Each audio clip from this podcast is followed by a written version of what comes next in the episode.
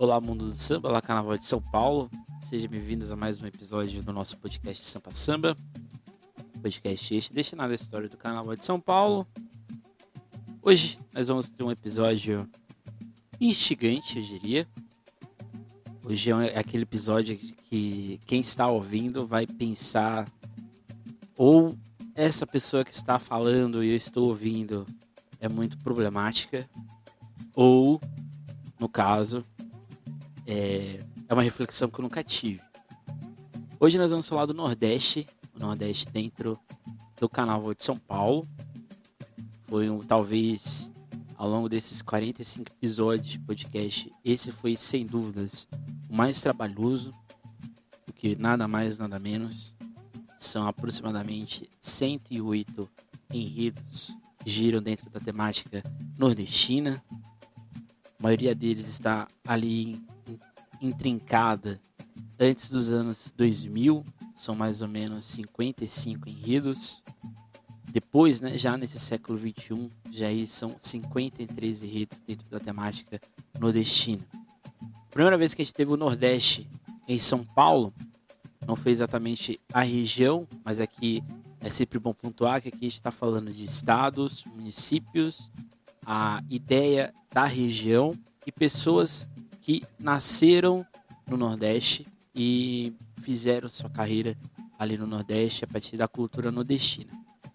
A primeira vez que o Nordeste apareceu foi com o escritor Castro Alves, em 1962, na Unidos do Peruche. A primeira cidade a ser narrada em São Paulo foi Nenê, de Vila Matilde, de 69, quando falou do Recife Antigo.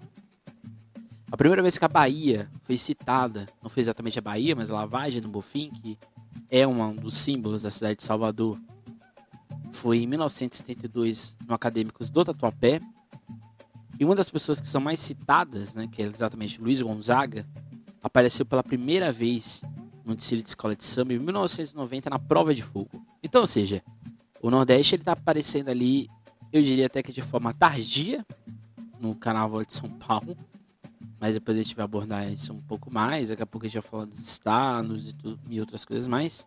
Mas qual o primeiro ponto que a gente tem que falar aqui? Até que ponto a região Nordeste existe? Esse é o primeiro ponto. Até que ponto existe essa ideia do nordestino? Que é um segundo ponto. E o terceiro ponto, até que ponto as escolas de samba de fato não estereotipizam o ser nordestino. E que chega a um quarto ponto. O nordestino que as escolas de samba de São Paulo narram é o Nordeste original, ou seja, dos novos estados, Maranhão, Piauí, Ceará, Rio Grande do Norte, Paraíba, Pernambuco, Alagoas, Sergipe, Bahia, ou é o Nordeste do Sudestino, esse nordestino que vem para São Paulo, estabelece sua vida aqui e de certa forma se hibridiza com a cultura local. Então é isso que a gente vai tentar aqui é, problematizar um pouco. Então antes a gente vai falar do que é a região Nordeste, do ponto de vista histórico e social, e também econômico. Depois a gente passa para o Nordeste, essa, esses nordestinos migrados para a região de São Paulo. E aí a gente vai falar dos enredos. Então, inicialmente, a gente tem dois eixos que são importantes nesse debate que a gente vai fazer aqui. E um deles passa exatamente da ideia do imaginado. Esse conceito de comunidade imaginada, ele perpassa por dois pontos. Um no sentido positivo, na ideia de que uma denominação em comum aglutina pessoas por uma identificação em comum Aqui a gente está pegando o conceito de comunidade imaginada do Benedict Anderson, que é um historiador inglês. Mas a ideia de comunidade imaginada, por mais que ela seja no amplo, no âmbito de uma nação, de uma região, ela passa também para aqui para a gente entender o que seria esse Nordeste. O Nordeste, do ponto de vista imaginado, ele não existe. É uma região geográfica criada por alguns, depois a gente vai ver, mas foi criada exatamente na denominação de Celso Furtado, ele que vai, nos assim, sacramentar essa lógica. A princípio, o Nordeste não teria o Maranhão, por exemplo. O Maranhão seria incluído na região amazônica, seria a região norte. Mas o fato é que o Nordeste é uma, é uma invenção. Do ponto de vista positivo, isso é interessante. porque uma região tão afastada e tão estigmatizada, de certa forma, você aglutinar todos eles dentro de uma ideia, né? A ideia do Nordeste é meu país. Isso tem um ponto positivo. Mas existe também um ponto pejorativo, que é exatamente você limita qualquer representação fora deste eixo para as pessoas que ali moram. Então é muito comum a gente ter a representação do nordestino na lógica, se assim podemos dizer, branca. É muito difícil de ter nas escolas de samba mesmo, aqui eu já vou logo chutar o, a porta da parede. É muito difícil as escolas terem uma representação nordestina que não saia do branco. Dessa ótica do nordestino, de certa forma, paulistano. O olhar para o nordestino no Nordeste das diversas teias que formam cada um dos estados, cada uma dessas regiões, isso não existe. Por exemplo, um exemplo muito simples, né? Talvez seja a Bahia. A gente tem a Bahia do Recôncavo Baiano, que é essa Bahia de São Salvador, de outras cidades mais, que é uma Bahia profundamente arraigada com esse passado escravista brasileiro. Claramente da capital, que era Salvador. Mas a gente vai ter, por exemplo, o sul da Bahia, que foi né, edificado na lógica do cacau, principalmente no final do século XIX. E esse sul da Bahia tem uma formação totalmente diferente dessa parte do recôncavo. E se a gente chega no sertão, né, no agreste é, baiano, a gente vai ter a área da seca, a gente vai ter a, a região ao redor do Rio São Francisco, a gente vai ter regiões ali que migram entre a região de, de litoral e a região do sertão. Então, ou seja, quando a gente fala de baiano, a gente não está falando da Bahia. A gente está pegando um ponto da Bahia e falar que aquilo ali é o baiano. Mesma coisa Pernambuco. A gente tem Pernambuco de Recife Olinda, que é uma lógica muito parecida com Salvador. Mas a gente vai ter um Pernambuco do, da região de montanha, por exemplo. Né? Aquela região ali de Garanhuns, por exemplo que é uma outra formação cultural, é uma outra perspectiva. Então, ou seja, a ideia de comunidade imaginada é interessante, porque ela, de certa forma, aglutina todos dentro de um eixo político, de um eixo social. Por exemplo, na pandemia a gente tem o Conselho do Nordeste. Se não tivesse Conselho do Nordeste, talvez a situação seria pior ainda. Isso é importante. Mas ele é muito mais pejorativo, porque normalmente a discussão do Nordeste parte, principalmente nas grandes mídias, do centro, que seria o sul, o sudeste, para o periférico, que seria o nordeste. Então, ou seja, na maioria das vezes, a gente parte desse ponto de uma comunidade imaginada no sentido pejorativo, no sentido negativo de olhar e de aglutinar todos esses povos, todas essas pessoas, numa ideia muito fixa. Então, aqui citando o Benedict Anderson, as comunidades são imaginadas porque mesmo os membros das menores nações nunca irão conhecer a maioria de seus companheiros. Encontrá-los ou mesmo ouvi-los, ainda que nos mente, ainda que nas mentes de cada um exista uma imagem de comunhão deles. Então isso aqui é, é muito importante. Porque de certa forma a gente fala do Nordeste, mas a gente não fala do Sudeste. Não existe uma cultura sudestina. A gente tem Minas Gerais, Espírito Santo, Rio de Janeiro e São Paulo. Mas a gente conseguiu, ou a gente teve boa vontade, ou uma imposição de colocar que nós somos diferenciados do resto do país, que a gente colocou na nossa identidade que o paulistano e o paulista é diferente do carioca e do fluminense, que é diferente do capixaba e do mineiro. A gente conseguiu, por exemplo, falar que em Minas Gerais existem vários, várias possibilidades, mas existe uma cultura mineira a gente não fala isso da cultura alagoana. A gente não fala isso da cultura sergipana. A gente não fala isso da, da cultura potiguar. Então, ou seja, existem vários problemas quando a gente aglutina todos no mesmo povo. Porque será que é interessante a gente essencializar o Nordeste como uma macro região em que todos têm aspectos em comuns? E aqui você tá o Levi Strauss, que é uma, uma pessoa que não gosto muito, mas ele diz uma coisa que aqui vale, é importante para nós. Ele fala da ideia de estrutura, né? no caso, culturas estruturadas. Quando a gente cria uma estrutura em comum, a gente está retirando aspectos diferentes destes, dessas localidades E a gente está colocando todos dentro de um mesmo balaio. Então é dizer que todo o Nordeste sofre de fome, é dizer que todo o Nordeste é sertão e praia, é dizer que todo nordestino fala da mesma forma, tem o mesmo tipo musical. Então isso é muito complicado e passa dentro dessa ideia de comunidade imaginada.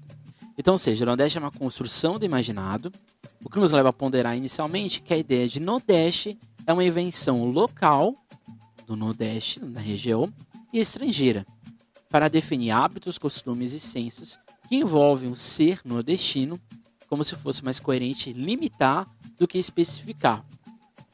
E aqui eu volto novamente a essa questão. A gente pode falar isso de quase todas as regiões do Brasil, menos a Sudeste. O sulista, ele é essencializado na ideia de que eles são todos vindos da Europa. O Centro-Oeste é a lógica de que todos são sertanejos, todos são agroboys ou agrogirls e assim por diante. Que na região norte só tem mata indígena e não existe mais nada além disso. Então, ou seja, o Brasil ele é inventado no Sudeste. O Brasil é inventado no São Paulo e Rio de Janeiro. Por isso que é sempre, por isso que essa, essa nossa problemática, talvez você, quando você apertou para clicar esse, esse episódio, você pensou que ia ser uma coisa e já está já tá indo para outro lado, né? Mas acho que esse, esse ponto é interessante, porque quando a gente vai ouvir, vai ler os, historiadores, sociólogos, cientistas políticos lá da região Nordeste, a gente vai ter que nem sempre eles têm, ou eles são totalmente é, sucintos, ou eles apoiam, ou eles concordam com essa lógica de que, por exemplo, São Paulo é a capital do Nordeste. Isso é um absurdo, sem tamanho. Mas depois a gente vai chegar nesse ponto. Por isso, não é de fato inerente à concepção que, historicamente, a região de fato possui laços de proximidade, mas isso não deve incorrer dentro dessa lógica de uma amálgama, ou seja, de que todos estão incluídos na mesma, na mesma lógica. E aqui citando a socióloga Liduína da Costa, as ideias culturais, as ideias, culturas e histórias relacionadas à região têm vínculos com as relações de poder entre as distintas classes sociais e suas elites e as de fora. E aqui citando novamente a Liduína, a região como área de flagelo, aqui o Nordeste dentro da sua narrativa, de retratar as condições de miséria das áreas e populações sertanejas afetadas pela seca, as posturas de grupos dominantes que tiveram proveito da situação de calamidade e as ações específicas do poder público sobre aquele fenômeno.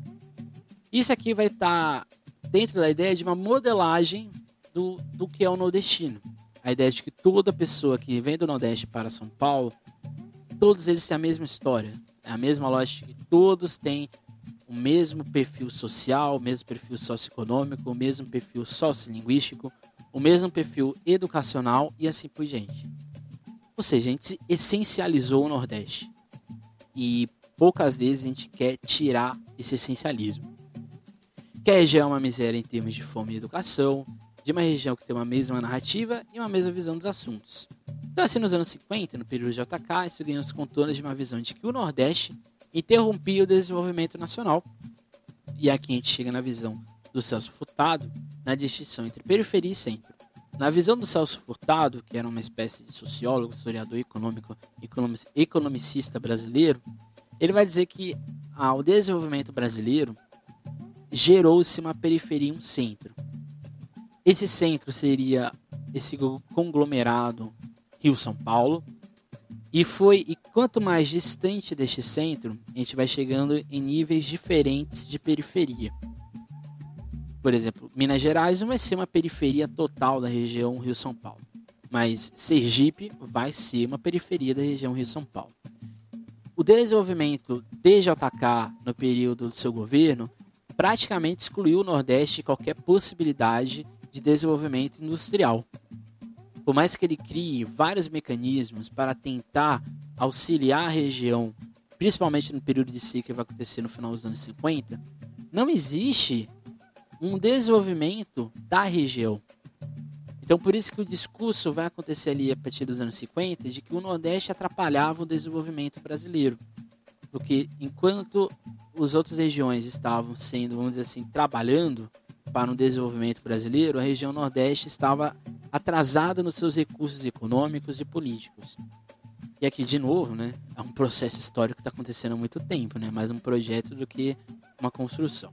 Ou seja, se cria os nordestinos originais e os nordestinos que se tornam uma única força, principalmente fora da sua origem e que tem nos centros de tradição nordestina seu ponto de convergência e divergência em duas visões de ideia de nordestinidade, a imaginada de forma coesa e a imaginada de forma duplamente estereotipada. O que, que seria essa imaginada de forma coesa? Seria exatamente um, sei lá, minha mãe é, minha mãe é maranhense e meu pai é baiano. Eles chegam aqui na região né, que seria São Paulo na década de 60. Eles vêm com uma, uma ideia de onde eles vieram. Mas conforme vai avançando o tempo, conforme vai se construindo a história deles e de outras pessoas mais, eles não vão ser totalmente mais um maranhense ou um baiano. Em São Paulo eles vão ser nordestinos. E acho que esse aqui é o ponto essencial da nossa conversa. Porque quando você chega em São Paulo, você deixa a sua origem e você vai ser um povo em comum dentro de uma região como São Paulo. Então você vai ser duplamente estereotipado. Você vai ser renegado da sua origem e você vai ser totalmente apagado na sua identificação. Por exemplo, minha mãe veio de uma região que não tem, pelo contrário, tem mais mata do que outra coisa. Mas quando ela chega em São Paulo, a visão de, que vão ter dela é de que ela vem de uma região de seca, de fome, de miséria e assim por diante. Eu não estou falando que isso não existe, tá, gente? Isso existe, claro que existe. Mas isso não é a única forma dos mais de 400 mil nordestinos que moram em São Paulo. Eu te garanto que pelo menos ali 200 podem estar nessa realidade, mas as outras, a outra parte talvez nem esteja incluído nesse ponto.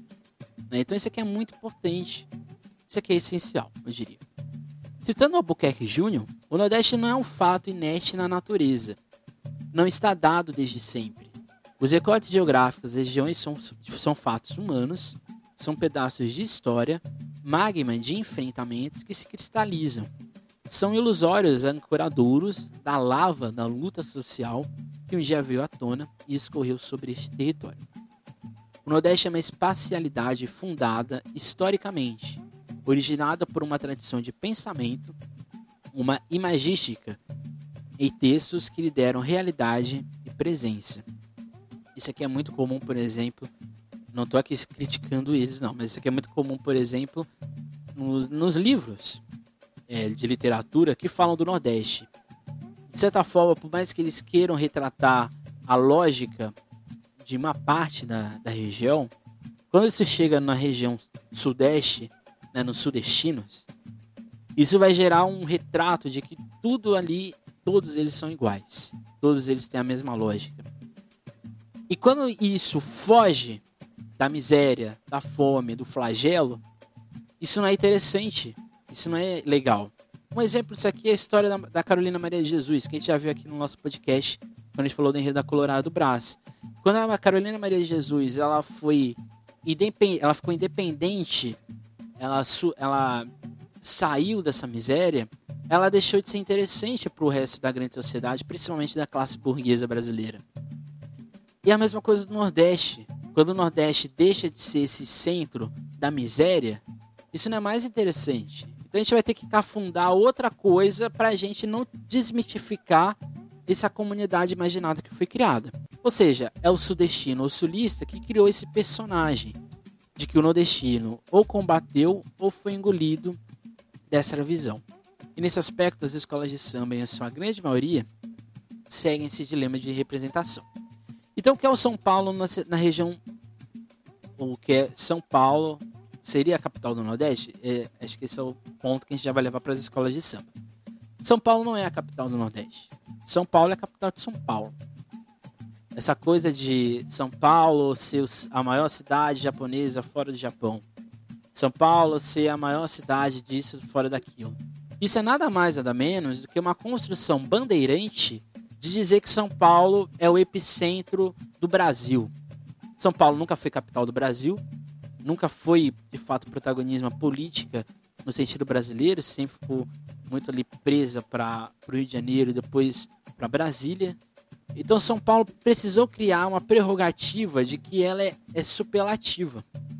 Então assim vai se, vai se naturalizando a ideia de que São Paulo é a capital do Nordeste. São Paulo não é a capital do Nordeste. Pelo, São, pelo contrário, São Paulo talvez seja o pior lugar para qualquer pessoa de, de fora morar, porque é uma xenofobia, é um bairrismo tóxico, eu diria. A gente vai ver depois um desfile da Tucuruvi, né? Então, ou seja, São Paulo não é a capital do Nordeste, esse, esse é o primeiro ponto, né? Mas, de fato, São Paulo se torna uma localidade de imigração. Ela vai se tornar uma, um espaço localizado de uma nova tentativa de identificação nordestina. O que vai acontecer com o tempo? Então, entre 50 e 60, a cidade recebeu um milhão de imigrantes, representando 60% no seu crescimento. Em 1970, o censo afirmar, apontava que 70% da população economicamente ativa da cidade havia passado, passado por, por algum tipo de experiência migratória. Porque isso aqui é muito interessante, né? Os espaços migratórios dessa, é, dos nordestinos, de certa forma, eles vão ficar muito presos a uma lógica. Porque eles não vão ser inseridos dentro, dentro do espaço social da cidade, pelo contrário, os piores empregos vão ser para eles, as piores oportunidades de moradia vão ser para eles. Então, ou seja, muito dessa lógica de que São Paulo é capital do Nordeste passa porque houve um extenso preconceito, uma extensa xenofobia, uma extensa estigmatização de um estereótipo do nordestino em São Paulo.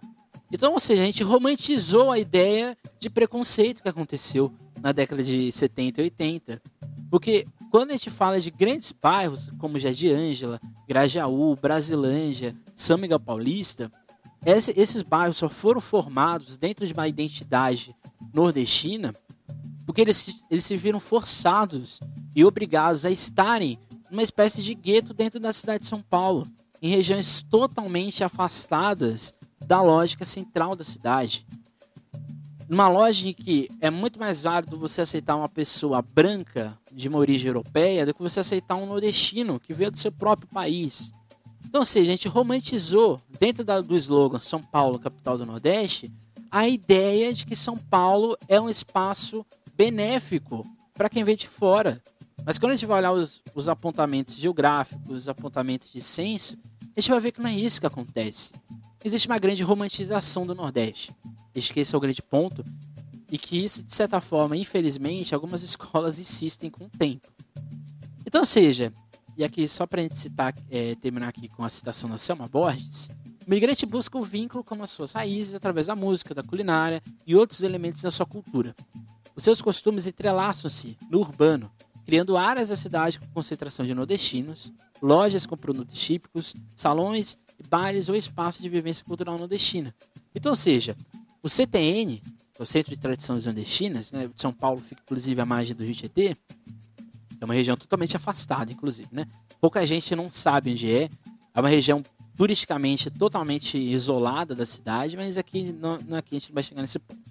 Mas o fato é que todas esses CTNs, todas as casas do Nordeste, que é, uma, é muito comum em São Paulo, isso é um, é um pequeno núcleo de resistência dessa, desse, dessas pessoas que se veem totalmente fora do eixo sudestino e para elas serem incluídas elas têm que aceitar o estereótipo que é criado delas mesmas. Então isso é uma coisa bizarra que a gente tem que desnaturalizar. E aqui a gente chegando nas escolas de samba, as escolas de samba têm que sim mudar ponto de vista sobre a região Nordeste. Isso é uma coisa que tem, acontecido com o tempo, tá? Aqui não vou falar que tudo sempre foi assim, não. Claramente ali entre os anos 60, 70, 80, a gente vai ter uma construção de enredo ainda muito escassa, muito perene, os enredos não são bem desenvolvidos, é mais um tema do que um enredo de fato. Então, ou seja, a construção, e aqui acho que eu, é o que eu sempre falo aqui, né? A tradição, ela não precisa estar sempre igual. Você mudar tradições, você mudar pensamentos, não é um problema. O problema é você esquecer o que foi feito antes. Você querer, querer criar jogar uma pá ali e aquilo ali nunca mais voltar. Então, ou seja, os enredos nos anos 70, 80, 90, eles têm uma lógica muito da Bahia, de Pernambuco, do Luiz Gonzaga, das lendas, das culturas e mitos das regiões como Recife, Salvador, a lavagem do Bonfim. A gente vai ter o frevo, o maracatu, ou seja, o Jorge Amado, que é uma, uma pessoa que está sempre lembrada. Mas a gente não tem, por exemplo, uma especificação da cultura negra no Nordeste. Isso fica muito localizado na religiosidade. É como se não existisse uma resistência negra dentro das regiões. A gente tem algumas exceções, como os enredos sobre a revolta de Malês. A primeira delas acontece numa cidade de 79. A gente vai ter uma outra construção ali na arte negra na Bahia, se não me engano, da Peruche. Então, ou seja, existe tentativas, mas isso não, isso não se isso não coloca-se. Essa lógica do regionalismo, né, do, do, do Nordeste como uma região, muitos podem pensar que ela já existia antes, mas ela vai acontecer apenas em 2007, pela primeira vez no enredo da Camisa 12, quando ela vai falar exatamente da cultura nordestina local. Não é, não é em 2012, não. Daqui a pouco a gente vai falar, falar a data específica. Mas o fato é que, quando a gente vai olhar os estados no Nordeste, a gente tem seis enredos que estão dentro da lógica do Maranhão, quase todos eles dentro da, da cultura, dos casarões, do reggae, das lendas. A própria Tatuapé tem dois enredos sobre o São Luís do Maranhão, um na década de 90 e o outro aqui no o recente que deu o título a ela. O enredo é igual, não mudou nada. É a lógica do casarão, é a lógica do, do francês, é a lógica. É como se Maranhão fosse resumido a São Luís. Não é, não é. Maranhão tem uma região, uma parte do Maranhão, grande parte, é de floresta amazônica. Tem uma cultura indígena riquíssima, que é muito semelhante à cultura paraense, que vai gerar, por exemplo, muito próximo dos dos marajoaras, a gente tem o, o, o, interior do Maranhão, que é uma cultura totalmente diferenciada do que tem em São Luís. E aqui é um outro ponto. Quando a gente vai falar de Estado, as escolas ficam muito presas à lógica da capital. É como se a capital de cada um desses estados fosse, vamos dizer assim, a representação de tudo. Mas não é. A gente pode pegar a cidade de São Paulo e ela não vai contar a história do estado de São Paulo. A gente pode pegar a cidade de Belo Horizonte, mas ela não vai contar a história de Minas Gerais. Então esse é um grande erro quando a gente vai falar de, de quando as escolas vão falar de estados, de cidade, mais de estado do que de cidade, mas quando elas vão falar do estado, fica uma coisa tão empacotada, fica tão turístico, que a coisa fica mal feita. Acho que a única exceção seja esse último desfile da Tatuapé, porque ali a escola conseguiu, acho que é meu ponto de vista, tentar abarcar vários aspectos da, do que seria o Maranhão, mas mesmo assim ficou muito próximo a São Luís, porque era o enredo da escola, né? A Bahia é de longe o estado mais vezes citado, são 14 enredos dentro dessa lógica do, do estado. A maior porcentagem de imigração do, da, da cidade de São Paulo vem da Bahia. E a Bahia ela é resumida a Lavagem do Bonfim, Salvador e acabou. É como se não existisse mais nada na Bahia. Existem algumas exceções, por exemplo, Porto Seguro, que foi enredo da, da Mocidade Alegre em 99, mas mesmo assim, né, a gente não, não vai muito disso. E quando a gente vai falar de homenageados, uma menina do Gantuá, quando a gente vai falar do Jorge Amado, a gente está olhando para Salvador. E é, e é, isso, né? É como se Salvador fosse um ponto fora da curva dos novos estados. É como se fosse Salvador, a Bahia, fosse um estado negro, que também não é uma realidade. Né? A, região de Salvador, com certeza. Mas quando a gente vai sair de Salvador para outras regiões, a Bahia não é Salvador. Né? E aqui é o outro erro, novamente, desse localismo. Piauí talvez seja o que mais foi abordado de maneira diferente, na Tom Maior. Quando a gente tem aquela abertura paleozoica, dos dinossauros, dos sítios arqueológicos do Piauí. A gente tem ali talvez o melhor enredo de estado que da região Nordeste que já foi passado na Avenida. Porque ali de fato a gente consegue perceber que a escola quis mostrar o Piauí e não Piauí que a gente quer ver na lógica da cultura do, do forró, do, vigo, do vitalino. Não é isso, né? E acho que é isso importante. Então já estou começando a ficar bravo, né? Ceará foi citado apenas uma vez. Olha só que interessante. Foi apenas uma vez. O Estado, né? A gente tem outros cearenses que vão ser homenageados, por exemplo, o Renato Aragão, por exemplo.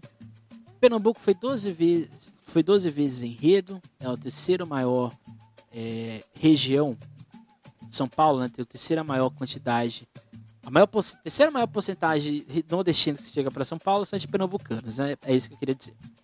E aí Pernambuco passa na lógica de Recife, das musicalidades, frevo, maracatu, e no formato histórico do estado, que acho que talvez seja mais diferente. O mais recente foi a Mancha Verde, quando ela falou de Pernambuco em 2009, que ali a ideia de mostrar a cultura nordestina, é, a cultura pernambucana no sentido como é o próprio museu que fica ali às margens ali em Recife, que é tentar contar a história folclórica do Pernambuco, né, de Pernambuco. Pernambuco talvez seja um pouco mais, acho que as escolas avançaram um pouco mais em falar do Pernambuco do que da Bahia. E aqui existem vários motivos, né? Mas talvez Pernambuco ele seja mais bem é, desenvolvido por causa de várias outras questões, por causa de várias revoltas. Pernambuco vai passar por quase 14 revoltas entre o período colonial e o período imperial. Então, ou seja, é muita coisa, é uma convulsão política muito grande.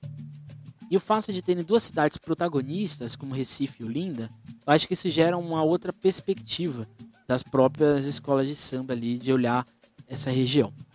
Alagoas é citada apenas uma vez, e há muito tempo, pela Vila da Lila, lá em 77.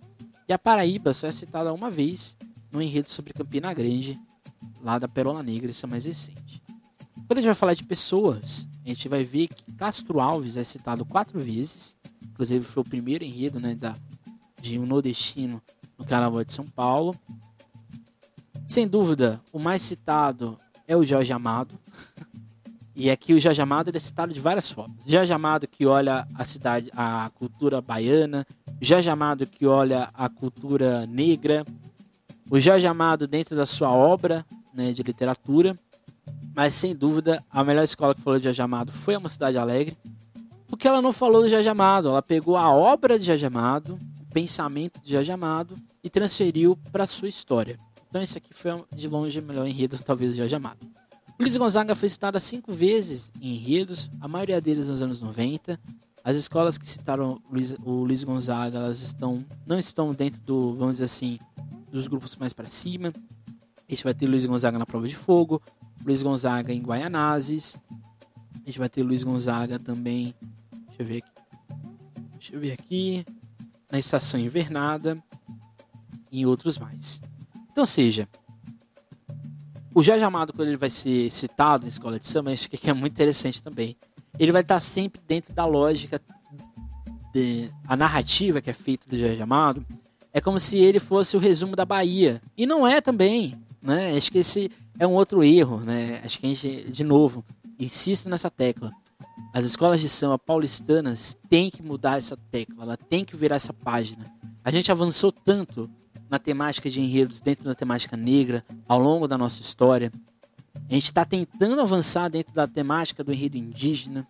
E a gente tem que avançar na temática dos enredos nordestinos. A gente não pode ficar é, estigmatizando uma região como se fosse uma coisa só.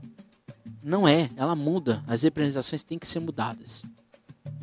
Outra pessoa que é muito citada nos enredos é Solano Trindade, que é talvez são os enredos mais interessantes, porque eles são bem pontuais.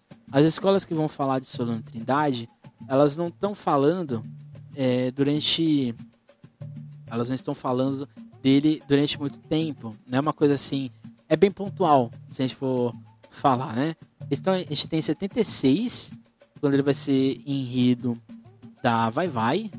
E ele vai ser enredo da Camisa 12 de 2008. Com enredo Solano Trindade. Na verdade, só são duas vezes, tá? Então, seja, é uma figura, não só solenidade, a gente vai ver, por exemplo, o enredo do Patativa da Saré, que nunca foi enredo no grupo especial. Como isso é possível? Né? Por exemplo, ele só tem dois enredos sobre cordel no, no Carnaval de São Paulo. Por quê? Eu tive, por exemplo, recentemente um enredo sobre cordel no Salgueiro, que foi belíssimo, foi uma coisa grandiosa, uma coisa que edificou. Aí sim, o cordel é uma, é uma, é um, uma, uma, um aspecto literário de boa parte de, de, cidades da região do Nordeste, principalmente Pernambuco, Alagoas, Sergipe, Bahia, um pouco na Paraíba também. E isso tem que ser mostrado. tem que ser mostrado esses autores de cordel. Isso é um enredo maravilhoso. Por exemplo, que a, a, a Viradouro fez né, com as ganhadoras, as ganhadoras de Itapuã. Isso é mostrar o Nordeste. É você especificar a região. Não é você aglutinar a região. Claramente, eu não estou aqui desmerecendo enredo sobre Castro Jorge Amado, Luiz Gonzaga ou Dorival Caymmi. Mas a gente tem outras figuras nordestinas que merecem destaque e que estão fora do mainstream da televisão, principalmente. Outros enredos que se destacam são enredos que são mais pontuais. Por exemplo, São Francisco, Rio São Francisco, ele é citado três vezes. Talvez a melhor representação tenha sido na Mocidade Alegre, que pegou uma parte que talvez as pessoas não falam as escolas também não, não pontuam, né? Da presença e da importância da cultura indígena na formação colonial desses, desses estados do Nordeste. Né? A gente tem ali grandes quantidades de culturas indígenas, como os pataxós, os carijós, que merecem serem contados, merecem serem revisitados. A cultura indígena no Nordeste ela é presente, principalmente no Maranhão. A lavagem de Bonfim, do Bonfim, né? As escadarias, ela é contada seis vezes, todos os enredos são iguais, não muda nada, é toda a mesma história, não, não, tem, não tem um compromisso de querer contar o, outro viés.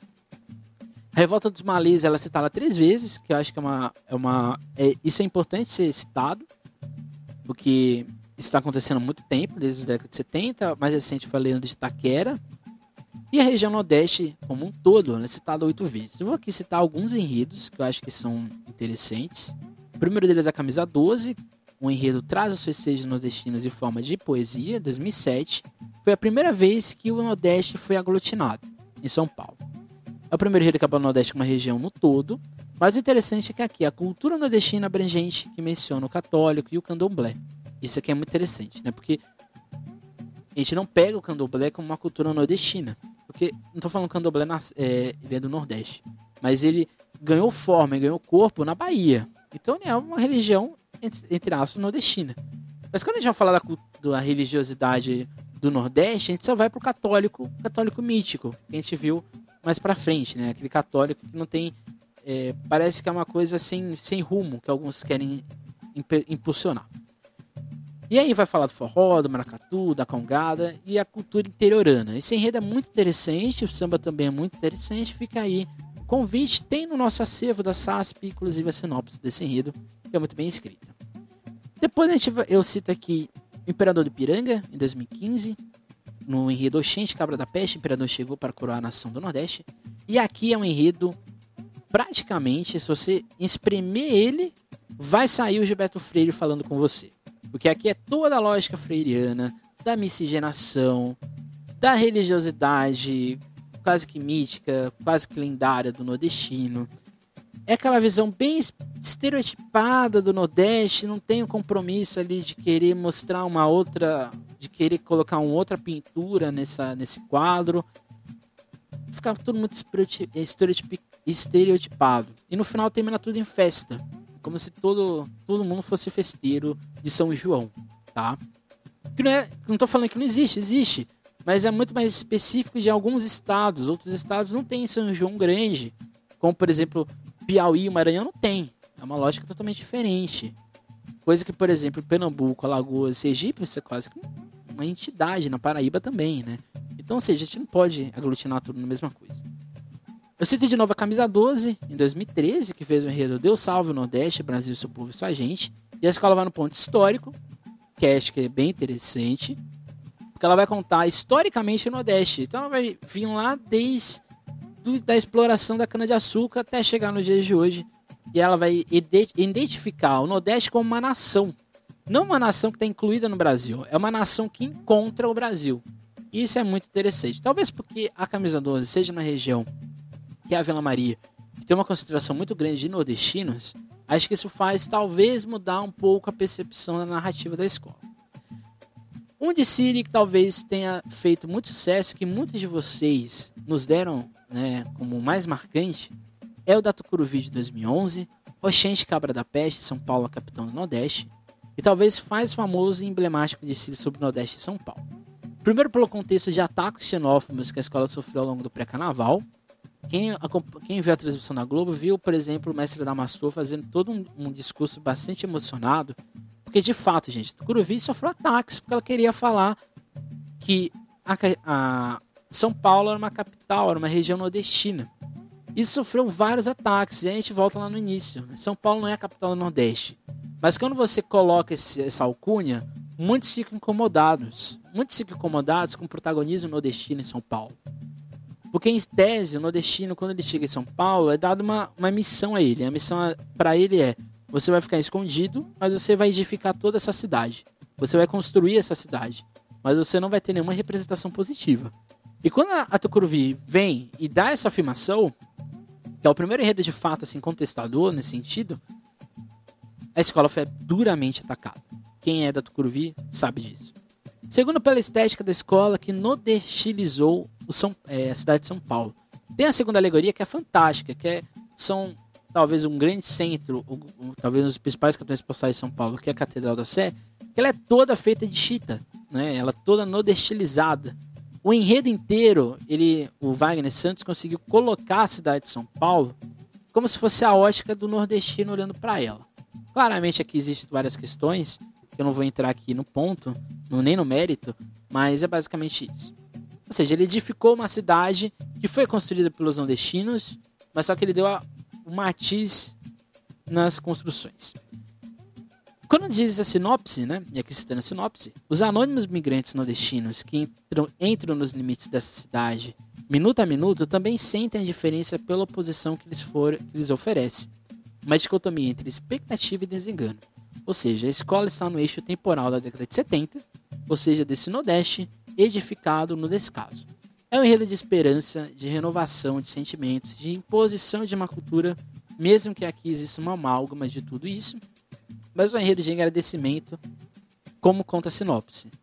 Agradecer ao bravo homem do Nordeste que muito contribuiu para o crescimento e desenvolvimento cultural e social da nossa querida São Paulo, se desprendendo da lógica do preconceito, que era o grande objetivo do Dicile, era mostrar que São Paulo tem que aceitar que ela é uma região presença gigantesca de, de pessoas que vêm dos nove estados da região Nordeste. São Paulo não é a capital do Nordeste, mas ela é uma capital que foi construída com o sangue e o suor do nordestino. Principalmente essa São Paulo dos anos 60 e 70. Ela vai crescer para cima de forma e aqui na redundância não, ela vai crescer de fato para cima, né? Dá para crescer para baixo também, tá? Mas para mim o melhor enredo que fala dessa região como um todo é Dragões Real, que também foi bem muito citado por vocês na, na, na nossa interação. No enredo Dragões canta Asa Branca, né? E talvez seja um enredo sobre o Nordeste mais bem feito. Não existe uma ideia de romantização da pobreza, muito menos um resumo somente nisso. Pelo contrário, né, aquele início da seca, né, do dragão cheio de ossos, a comissão de frente, talvez seja a melhor forma de identificar o ponto que a escola quer falar. A escola não está falando do nordestino do sertão. É a música do Luiz Gonzaga. Então a escola deu um nome para essas pessoas, deu um, um espaço geográfico para elas. Ela não colocou todos na mesma lógica, tá? Porque quando a gente fala, é, por exemplo, de migração nordestina, a gente está falando, por exemplo, de uma pessoa que sai de Salvador e vai para São Paulo. E ela está na região de seca? Não. Né? E assim por diante.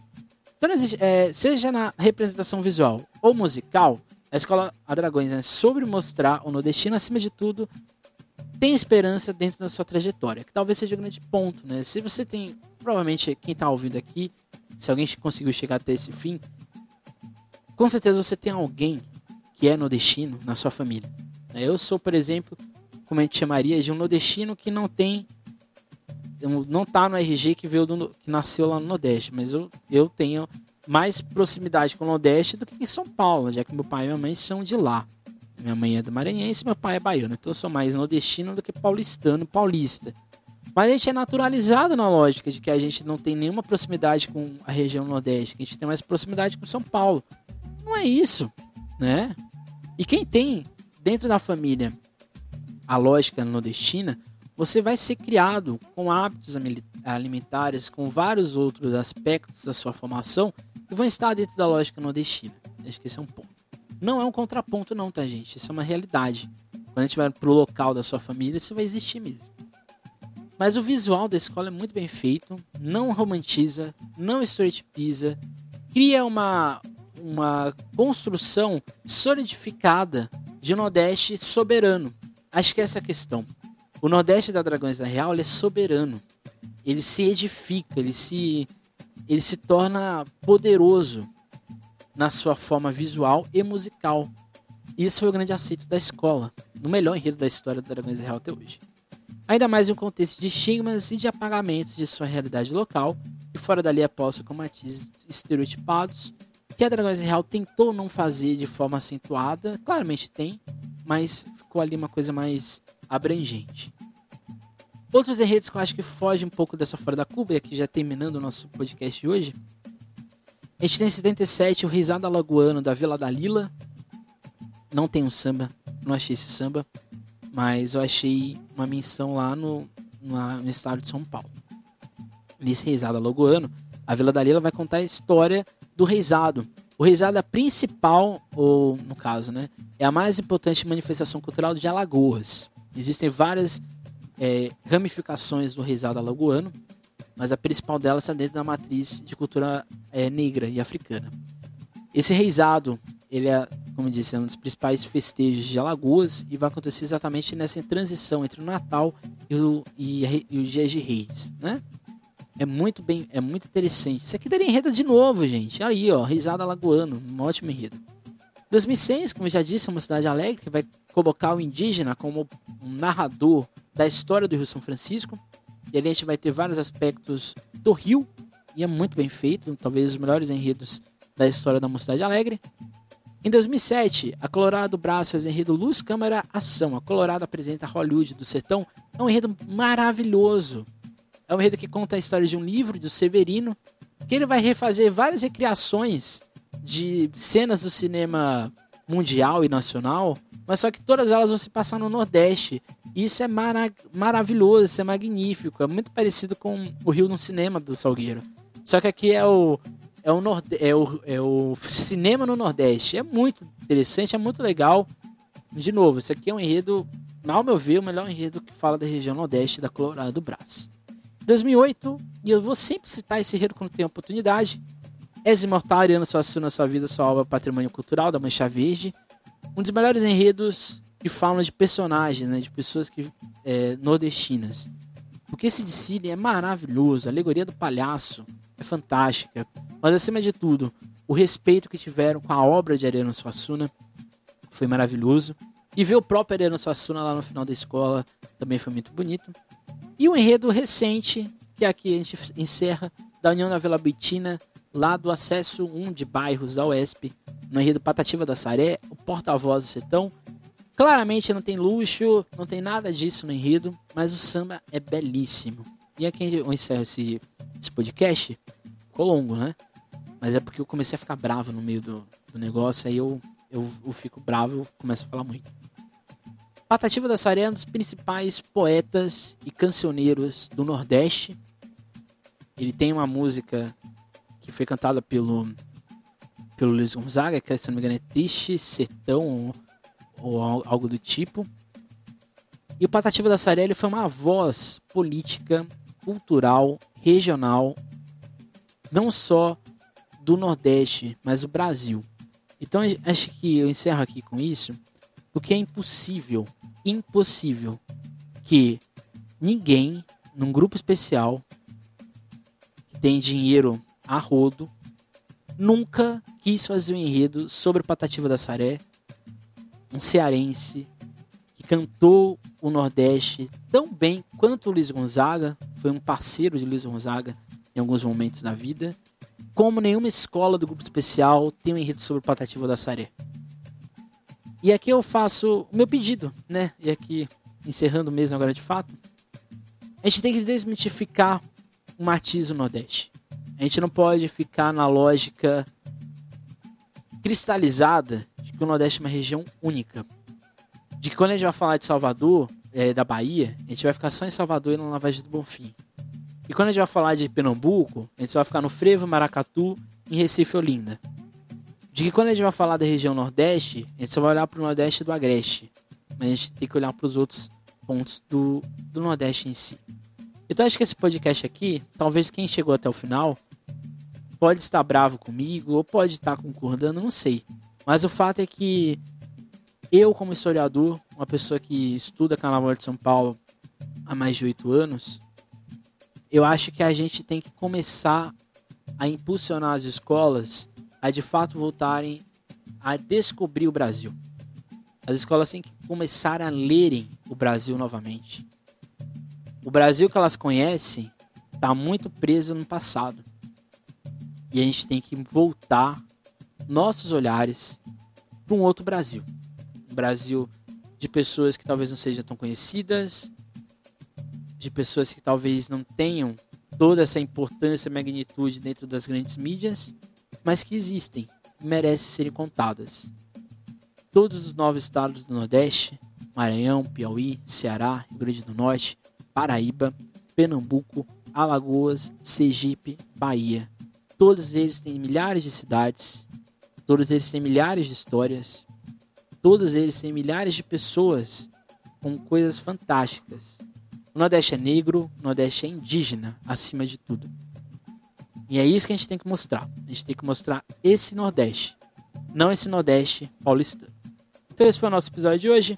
No episódio da semana que vem, é um dos, um dos episódios que eu venho preparando há mais ou menos aí uns 5, 4 meses, que é um enredo sobre Pirapora. Então a gente vai falar o que é Pirapora, o que é esse samba campineiro, esse samba pira, piracicaba, o que é o samba de Pirapora.